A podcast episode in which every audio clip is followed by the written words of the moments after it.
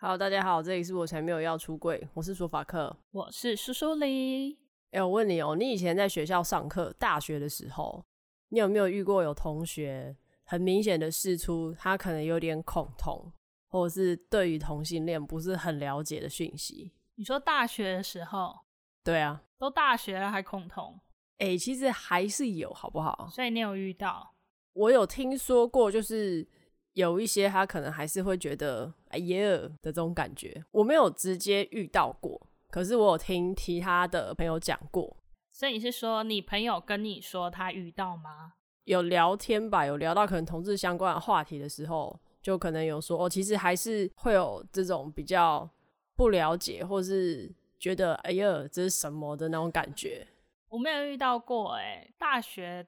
大部分感觉大家都还蛮能接受的。我那时候大学甚至还有去参加学校的同志社团，好玩吗？还不错，里面有很多很嗨的 gay。所以你们学校也是 gay 比较多哦？我觉得可能这种社团 gay 都会比较多。哦，你说就是这种参与度会比较高，可能还是男生的群体比较多。对啊，你们学校没有同志社团吗？有啊，也都是 gay 啊。你有参加吗？没有啊，因为都是 gay，我不知道我去了要干嘛。你可以跟他们一起玩啊，还好吧。可是因为我我其实在学校办活动就认识很多 gay，所以我也没有特别，就是我办活动的时候，gay 或者是女同志，我都我都有认识到一些，所以其实我没有特别觉得我还要去参加一个性别相关的社团这样子。不过我那时候大学去参加那个社团，有认识很有趣的人，他就是他的声音非常女生。然后他还会在线上游戏，然后跟人家语音，然后假装自己是女生，所以他是 gay，他是 gay，可是他声音完全就是一个少女的声音。那他的长相嘞？没有，就是一般的男生。所以他有遇过，就是在外面，他可能开口讲话，然后人家误以为他是女生吗？还蛮容易的，打电话的话会觉得是女生的声音，就是比可能线上说很像女生的声音的那些艺人，我觉得都更像女生。哎、我跟你讲，我突然想到一个很好笑的，就是因为我在学校办营队，然后我们会要打电话通知队员一些注意事项啊什么的。然后因为其实通常我们拿到的学校给的资料很多是他家里的户籍地的电话，接电话的人很多时候可能会是爸爸或妈妈。那你知道打过去，你就还是要很礼貌嘛。你就要跟他说，哎、我是那个某某学校，然后因为你女儿或儿子要参加活动嘛，所以想要找他本人看他在不在，有一些注意事项是要提醒他。那其实用那个音调讲话都会比现在还要温柔，或者是音调还要高一点，再慢速一点。然后我就有听过学弟妹参加完活动之后跟我说，他们当初接到电话，以为会是一个非常温柔婉约，然后留长头发学姐这样子，而且我听过不止一个这样跟我讲。那你可以现在表演一段吗？有点困难，你假装你要打给我啊？好，我想一下。嗯，呃，喂，你好，请问苏苏黎在吗？C 笑屁，对啊？就是因为你要很有礼貌啊，因为是陌生人的家嘛。我那时候好不容易升上大二，然后升上大二就要办那个系学会的宿营嘛。等一下，我有问题，大一升大二很困难吗？我想知道为什么。好不容易等了一年，终于升上了大二。哦，你说终于又可以长大了，这样就是终于到了大二啊，就是小大一终于撑过一年。哦，然后你就可以霸凌新生，就对了。不是不是不是，重点是，就那时候就要负责打电话给每一个学妹，我们男生打给男生，女生打给女生，然后就一个一个打，一个一个打，然后就记录下来。哦，我觉得这声音应该是 T。我靠，哎、欸，你真的是很没有礼貌 啊你。迎新茶会的那一天，就会去看一下那个学妹长什么样子。好糟糕哦！这样很糟糕吗？还好吧。也没有，我就是呛呛你啊，爽啊！那你会有看到特别好看的吗？我觉得还是学姐会比较好看。OK，所以也是 T 吗？还是不一定？你说学姐嘛？对啊，不知道哎、欸，不认识，没有认识。我在大学没有认识，就是圈内的学长姐。不过我宿营的时候带我们小队的学长是 gay，然后他人真的很好。我们系上因为人很少啦，所以我记得我们系上是同志的本来就不太多，而且我们那一届对啊，就也都也都很少。虽然有圈内人，可是也都很少。就是我刚刚会提到学校啊，主要是因为我想到我以前大学的时候有一堂通识课，然后他是有请那个走出埃及，他们是一个算反同的一个宗教团体，然后他们到学校来演讲。为什么会邀请这个团体啊？我不是很清楚那个前后文，可是因为那一堂课很有趣的是，我没有修那堂课，可是我同学有，然后他就知道那是一个基督教团体要来演讲，讲同志相关的议题，所以他有叫我去旁听，所以那堂课我在场。因为我去听的时候，我当下没有特别想到底学校请这群人来演讲是好还是坏，我其实没有想太多，是后来新闻有报这件事情，意思就是说学校有一些呃性别的社团去抗议就对了，因为他毕竟讲的是一些反同的东西。我后来也觉得怪怪的啦，因为毕竟我我一直都觉得说，你喜欢一个人，本来就是一个我身为人应该有的人权嘛。我不管喜欢谁，喜欢我只要没有犯法，我觉得都不应该去被阻止说哦，你不能跟谁在一起，不能跟哪一个性别或哪一个国家、哪一个肤色的人交往。那反正我后来去回想那一堂课上面，那个讲师有一个地方让我很不舒服，而且我也只记得那一段。我记得他就是也是聊一些同志的东西，聊一聊，聊一聊。下面有人提问，讲师就直接问那个提问的人说：“所以你是同志吗？”我觉得这个举动很没有礼貌。那你国小的时候有遇过彩虹妈妈吗？诶、欸，我还真的没有遇过。可是我知道现在还是有，现在在国小里面还是有。对啊，其实我不太记得。可是到就是后来很多人在讲彩虹妈妈的事的时候，我才想到我以前也有遇到过。而且他们的说辞真的是从我小时候到现在都没有变哎，所以他们在讲什么？嗯，他就是说你要守贞啊，然后就是一样啊，就什么你如果被用过，你就是一个嚼过口香糖什么的。哈，被用过就是我不太理解这个道理。对啊，他就说如果你没有贞操的话，那我有问题。她也被她老公用过，所以她是口香糖是不是？可是她结婚啦，她就会这样讲，她就会说就是呃要等到。结婚之后才能进行性行为，可是结婚你老公也有可能乱搞啊！好想呛他们，哎、欸，可是我真的没有遇过，哎，我有追踪一个同志妈妈的脸书，所以她也都会分享小朋友在学校遇到的一些上课的东西或什么，所以我才知道有这个东西。就你刚刚说那个彩虹妈妈，而且到现在的国小里面还是有很多都有，而且他们还要写那个什么守贞小卡，不是吗？就是我要等到我结婚之后。我才要进行性行为什么的，可是通常我觉得结婚之后才进行性行为都来不及了。对啊，因为你不知道好不好用。你更讲难听点，你根本不知道你老公会不会不孕，或者是你不孕，或者是哪里什么有问题。这种其实我觉得更容易造成一个婚姻的破碎，不是吗？不孕这件事情，你要真的想怀孕才试得出来。不是，可是我的意思是说，他们会觉得说这些东西全部都要等到婚后再去再去做。可是其实。床上这件事情合不合，是对于交往来讲就很重要的一件事诶，因为很多人是因为这件事情分手啊，不是吗？不管是异性恋或同志都会，所以他们怎么会觉得说一定要结婚后再去做喜欢做的事情？可应该是说他们的论点就是你要把你的第一次献给你的老公。Why？我今天就爽献给我的男友女友，干你屁事？我不知道，不然你现在打电话给他们嘛？干我是有电话，妈妈的电话，你一定 Google 得到。好，我们等一下录完，我再 Google 看看。哎、我不想 Google 啊，跟这种人讲话是浪费我时间，好不好？对啊，反正就是我突然想到，我觉得大学来说，因为我们现在大概就是二八到三十嘛，所以回推我们的大学时光，虽然会感觉说好像已经接受的人又很多了，可是其实大学里面就因为它的。比如说学术自由、你上课自由，还有我们的言论自由等等，其实还是有很多对于同志不是那么友善的东西在发生，只是我们不一定知道，或者我们不是当事人。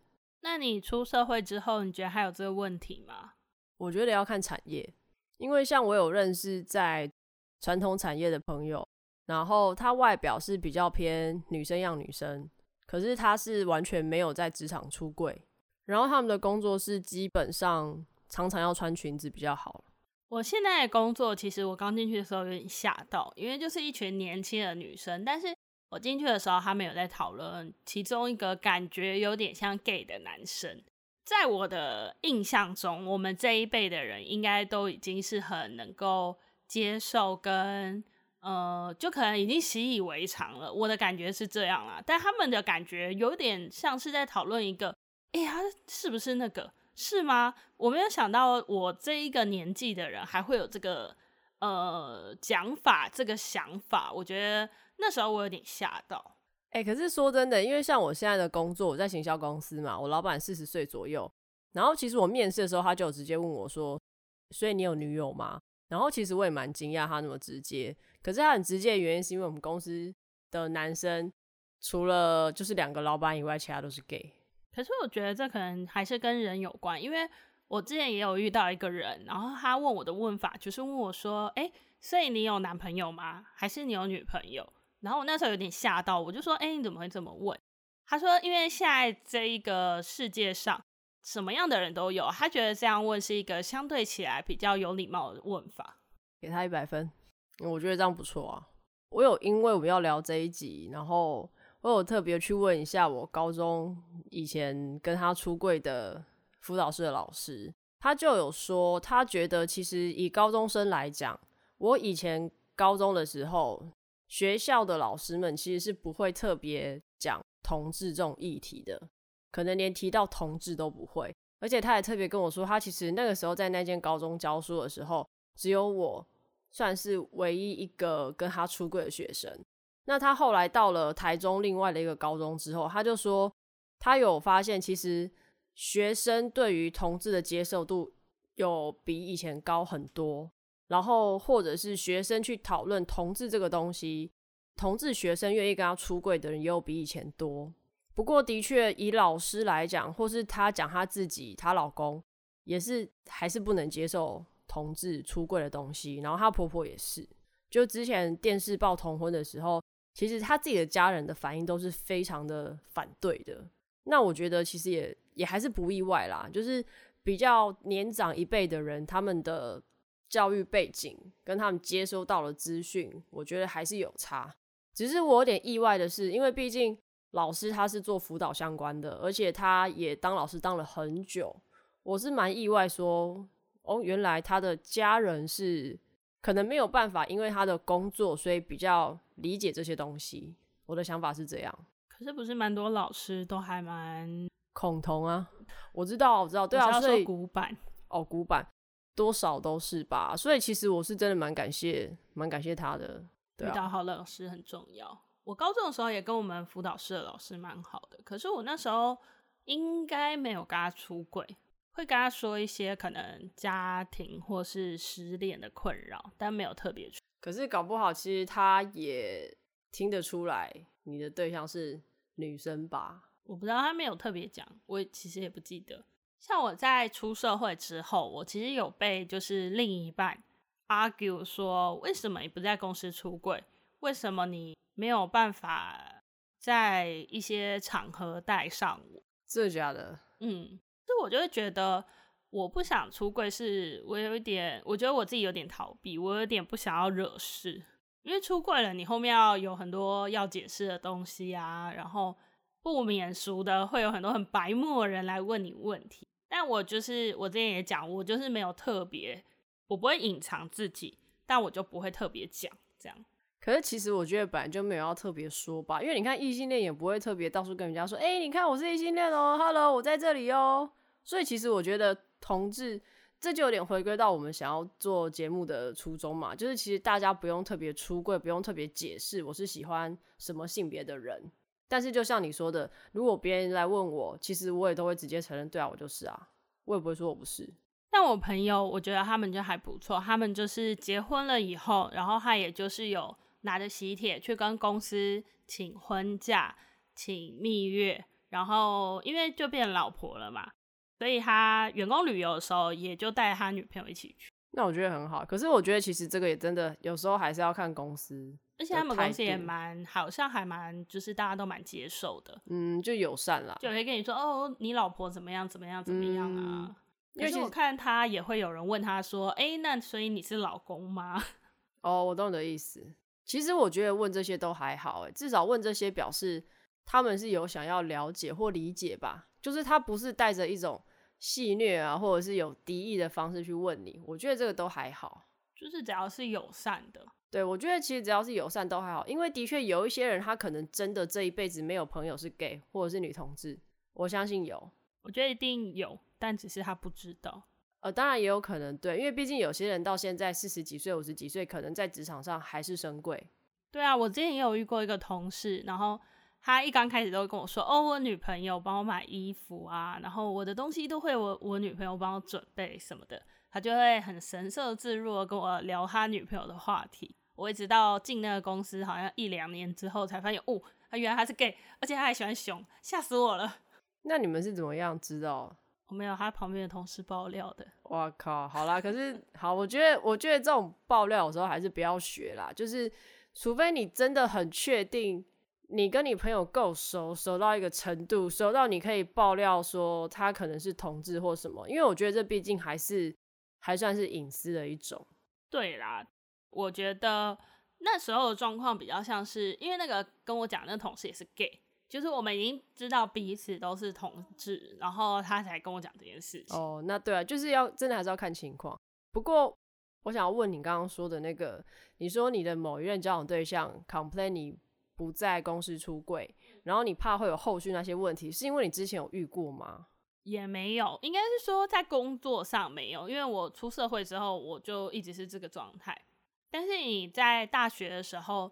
你出柜之后就会有一些有的没有的问题，因为其实我大一到大四都跟同一个人交往，然后我大一的时候出柜，我就被蛮多同学问一些怪怪的问题，所以应该是说你有大学不好的经验影响，所以你害怕之后也会遇到类似的状况，比较麻烦，那所以干脆我也不要特别主动出柜，可是有人来特别问的时候也不会否认，是这样吗？我觉得也没有到害怕，但就是觉得很烦。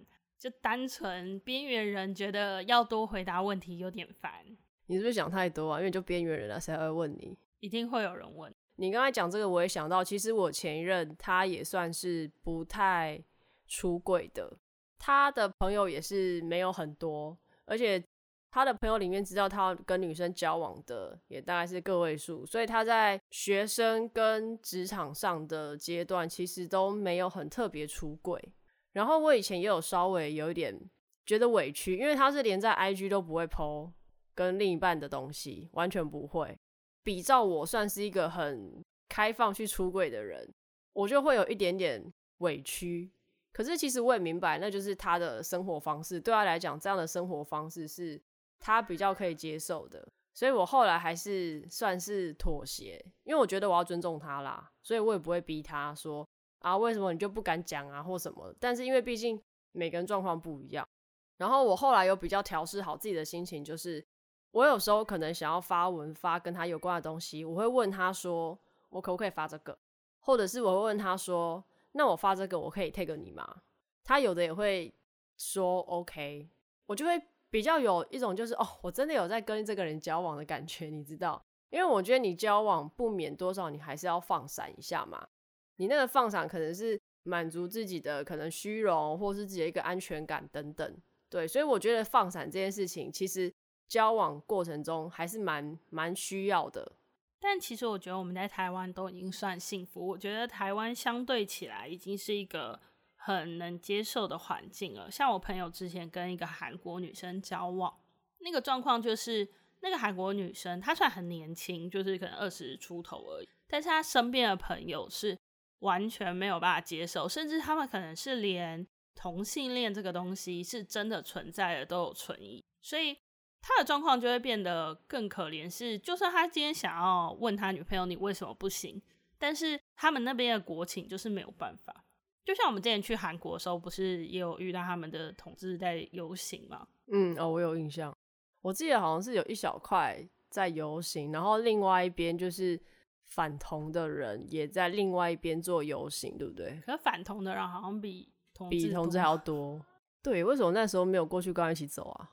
因为 我们在赶行程。对啊，突然觉得好可惜哦。如果可以去，因为我自己有一个愿望清单，是我蛮想去其他会做同志游行的国家，然后参与看看他们的同志游行是怎么样，或者是那个氛围啊。不过你现在在你的职场里算很公开的出轨的，非常啊，反正就是我。都会直接讲啊，我就说哦，我女友怎样怎样怎样，晒女友类型还行吧，因为其实我们公司同志几乎都死会，我认真想一下，少数只有几个，少数几个是异女没有死会，大部分公司九成的人其实都死会啊。而且我们公司因为其实 gay 比较多，然后有时候就会在那边乱聊一些有的没的。像我们公司有一个 gay，他就是属于比较外放的那一种。我要怎么形容比较好？我想一下，就是偏比较三八的。呃，我们叫他小狗眼好了，因为我朋友觉得他长得像小狗眼，还蛮可爱的。然后就其实我们就会聊天，因为他其实对于 T 有一些不了解。那有时候一些男同志的东西，我可能有问题，我也会就直接聊啊，聊天这样。然后像他之前就有同事就问他说，他觉得我帅不帅了，好像是类似在问这种问题。然后那个小狗眼就说他喜欢看 PP，他不喜欢看 TP 脸。对，他就说要长头发什么什么的，然后反正我们就是会开玩笑啦。然后像之前有一次，好像也是讲到说有直男可能是喜欢 T 的这种状况，然后就聊聊聊聊聊，然后他就被同事乱讲说，哦，小狗眼说他想要跟索法克上床。我想说，Hello，我本人在这里，我听到好吗？就其实我觉得我们公司都会这样互开玩笑，可是当然我觉得前提就是你要确定大家的地雷在哪里。但是我觉得还好啦，因为其实我们就是都成年人，然后最后都是同志，我觉得这些玩笑都还算都还算 OK。我那天不知道听谁讲，他就说他觉得 P 的漂亮跟一般异性恋女生的漂亮不太一样，你有这样觉得吗？我觉得喜欢没有吧，应该这样说。我觉得你喜欢的时候，你就会觉得她是漂亮的吧。我真的很常被说就是看起来不像婆，可是我就想说啊，怎样才看起来像婆？我真的不懂，我也不懂。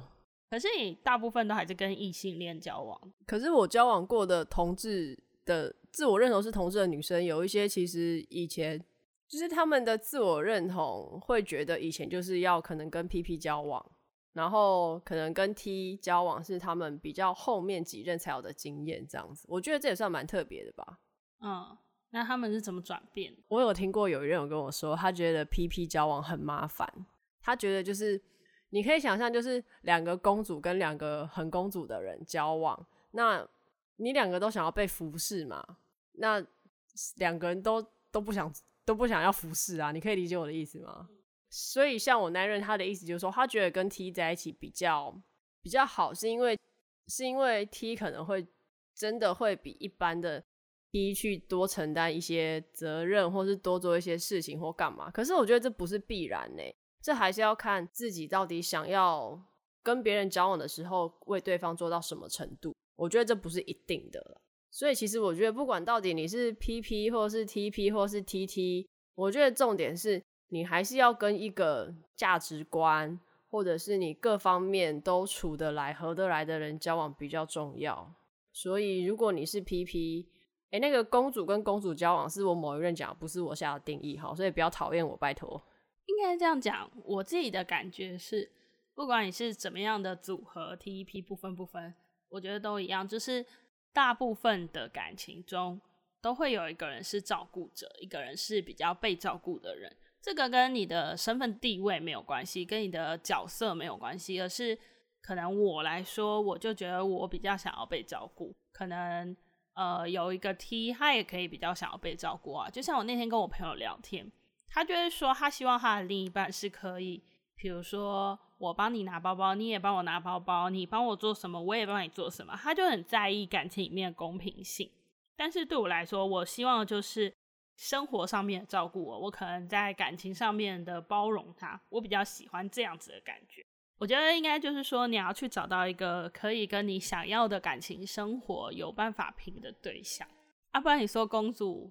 我朋友超公主的，我们那天才聊到，她最公主的一次是我就有一次跟她一起去吃日式料理。她是同志吗？还是不是不是不是异性恋？对对对，好，她真的超公主。我跟她一起去吃日式料理，我们就点那种生鱼片饭，下面有饭，然后上面有生鱼片的那，就握手司。然后我就亲眼看着她把那个握寿司上面的生鱼片夹起来吃掉，然后把那个饭拿给她男朋友。然后她男朋友就是也没有，她没有说任何异议，就把它吃掉了。就是厨余桶啊，从工具人晋升到厨余桶啊。没有没有，她那天还跟我讲另外一个是，她说她有一天就跟她男朋友说，哦，我要吃一个蛋饼、一杯豆浆跟一个春卷。然后就让她男朋友说我要去吃某间店的，然后她男朋友就早上起来先载她去公司，然后再去帮她买早餐。她说她每天都会这样，可是她买回来之后，她就发现她的那个袋子里面只有一个蛋饼跟两杯豆浆，她就很生气啊，她就打给她男朋友说你怎么可以这样啊？如果是你，你会怎么样？我会先叫我的猫闭嘴，就这样啊，你要吃就吃，不吃就拉倒啊，太凶了啦！没有，她男朋友就说：“哦，好，那我下去帮你买。”后来她同事就跟她说：“哎、欸，附近有一家很好吃的饭团，最近开了。”然后她就马上跟她男朋友说：“我不想吃蛋，呃，我不想吃那个春卷，我要吃那一间饭团。”然后就叫她去找，然后去买，然后再拿到公司给她。哦，这个才是公主的极致。但我觉得我们这一集想要讲的是，就是其实友善很重要啦，遇到。友善的同事、朋友，或者是比如说，我不知道，就是遇到友善的人很重要，跟环境。像我以前在学校上班的时候，甚至穿衬衫，然后工友阿姨就会说，就我们那里处室有工友阿姨，她就有跟我说几次说，哦，你衬衫很好看呢，然后什么什么的，她也不会特别说，哦，这个衬衫太男生了，不好看，或者是你穿这个不适合干嘛，其实也都不会。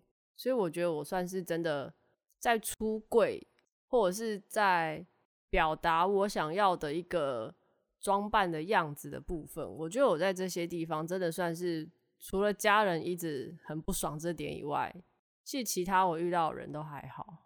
我觉得我们都算蛮幸运的人，希望我们的这份幸运也可以分享给大家。最好是以后都不会遇到奇怪的人问奇怪的问题。好了，那以上言论不代表所有女同志言论。今天就到这里，拜拜。谁呀？谁呀？